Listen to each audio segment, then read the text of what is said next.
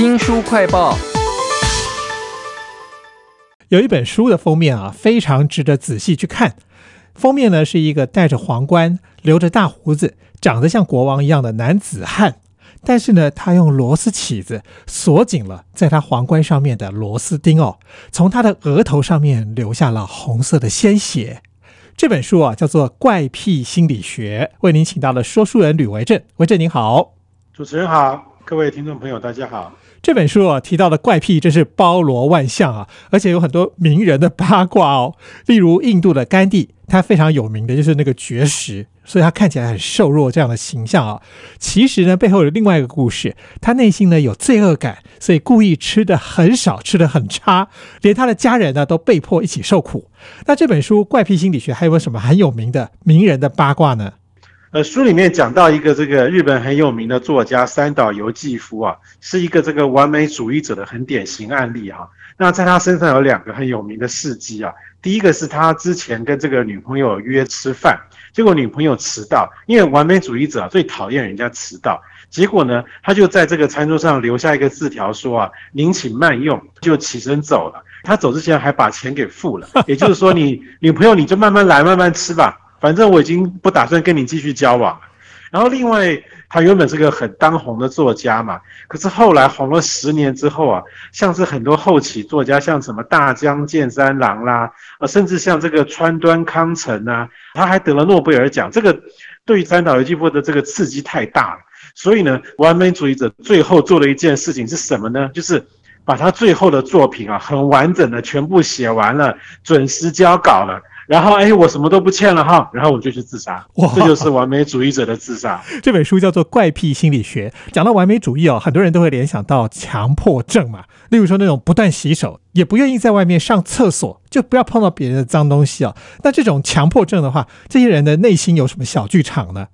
按照作者的说法，其实我们可以把它想象成是一种审美观。呃，比方说，我们可能对于某种艺术啊、音乐啊，你可能会喜好哪一种风格的音乐，这个其实就是一种审美观嘛。强迫症的这个想法上面，他就是一直会觉得说，我要这样做。我才会觉得安心，我觉得安全等等。那甚至像刚刚主持人想到说，我可能不想在外面上厕所啊，甚至有些这种强迫症夸张到最后，我就是一个人就关在家里，再也不要出门哈，就是因为都觉得说，不管是外面的人啊、事啊、物啊，可能都是觉得哎呀好脏哦，我不想出去。所以这就是一种审美观啊太 over 太过头的结果。如果是一时兴起也就算了，一直都不出去的话，我想家人或者是外面人都会觉得你是怪胎吧。这本书叫做《怪癖心理学》，其实大家应该都有怪癖，像我呢会说谎，偶尔会有厌食啦，或者是暴食症。但是我想要称为怪癖，一定要有点程度或 over 才行吧。哎，对，这个的确啊，不是说这个像电灯开关一样关跟开啊，这种分界很明确啊。它其实是啊，到了一个临界点之后呢，呃，就可以被视为是一种怪癖的行为啊。像这个暴食症啊。如果人真的吃得很饱，你真的会很不愿意再继续吃东西。不仅是肚子撑嘛，你可能脑袋里面也是哎，我不想吃了，很难过。或者是像有些这个很习惯偷东西的，对他来讲，其实那个东西根本不是他需要的，可是他就是想偷。像这种到了这个怪癖啊，这种异常心理的层级啊，其实是超出了我们平常的需要的那样的一个程度，还是想要不停的继续去产生这样的行为，那这样子就是一个所谓的怪癖。所以怪癖啊，其实有程度，有心理基转。有各种个人的特性啊，我觉得这也可以克制化。我在这本怪癖心理学里头还看到个例子，很夸张，就是明明他没有欠别人钱，他会一直说服说：“啊，我自己就是欠他人的，我故意把钱送到他前面去啊，不收也不行啊。”我觉得这个心理机转非常离奇啦，很像是这个推理小说一样。那在书里面有没有什么很匪夷所思的怪癖呢？呃，书里面的确也提到了一个看起来很有推理的感觉的一个一种情况，叫做自我否定哈。自我否定其实最开始并不是自己就先否定自己，而是因为外界的人啊否定你的结果。那比方说常见的情况是，人在小时候啊，可能这个家境啊，这个比方说他的爸爸妈妈常常打骂他，否定他的做的每一件事情，而不会去肯定他，这个赞美他。这样的小孩啊，长大之后就会产生一种自我否定的心理，就是说，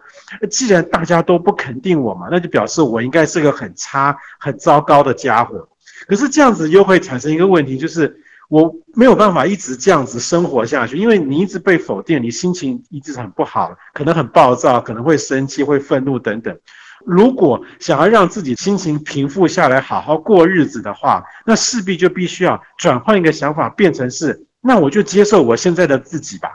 也就是说，从自我否定变成自我肯定，这个听起来好像差距非常的大，但是实际上就是这是一个很常见的心理上的一个转变。所以说，我们现在有很多这种反社会主义，甚至一些呃罪犯等等，他们为什么有的时候做些坏事，或者是觉得我就是这样啊？你完全感觉不出来，他好像有任何愧疚感。就是因为这种从自我否定转变成自我肯定的结果，哇，好可怕！我就是这么烂，不然你要怎样？而且我还可以让你们都怕我。这本书叫做《怪癖心理学》啊，讲到怪癖，我想到有一个很大的题目，应该就跟性有关，大家都很好奇，但是又不敢明目张胆问啊，所以我就在这边问一下好了。比如说书里面讲到说，完美主义者呢，可能在床上反而会让对方很难过。我觉得应该还有很多跟性有关的性癖吧。对，像这个破路狂啊，或者是喜欢裸奔哈，那这些情况比较像是跟这个身体啊、跟性有点关系。那作者是解释说啊，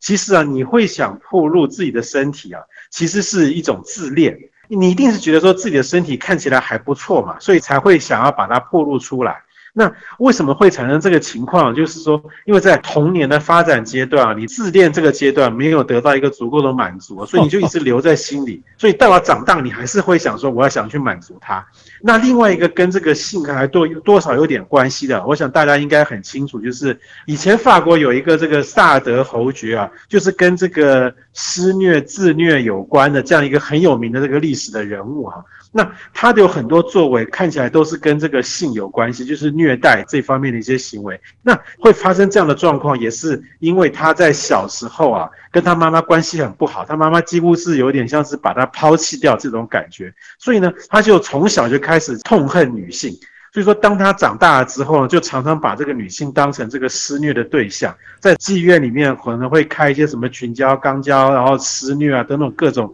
跟性有关的一些这种虐待行为。其实现代也有所谓的鱼虐。愉快的虐待这种性行为的倾向啊，不晓得他们算不算是怪癖呢？这本《怪癖心理学》在书里面还有讲到说，很多有怪癖的人有点像上瘾一样，想改却改不过来。那到底有没有调整的机会呢？哎，其实从这个呃心理治疗这方面的角度来讲哈，那大致上是有两种方法。第一种就是大家可能比较常听到，就是心理分析或精神分析法。他的意思是说啊，我们要试着去找出会产生这种怪癖行为的那个原因，然后去正面的面对它。你找出原因来，然后这个智商师就会找到相对的方法去把它这个问题给解决掉，让你心里面就可以平复。那另外还有一种这个所谓的认知行为的疗法，就是他其实也不用特别去找到底是什么原因造成的，因为有很多都是小时候发生。那其实大家早就不记得小时候发生什么事了嘛。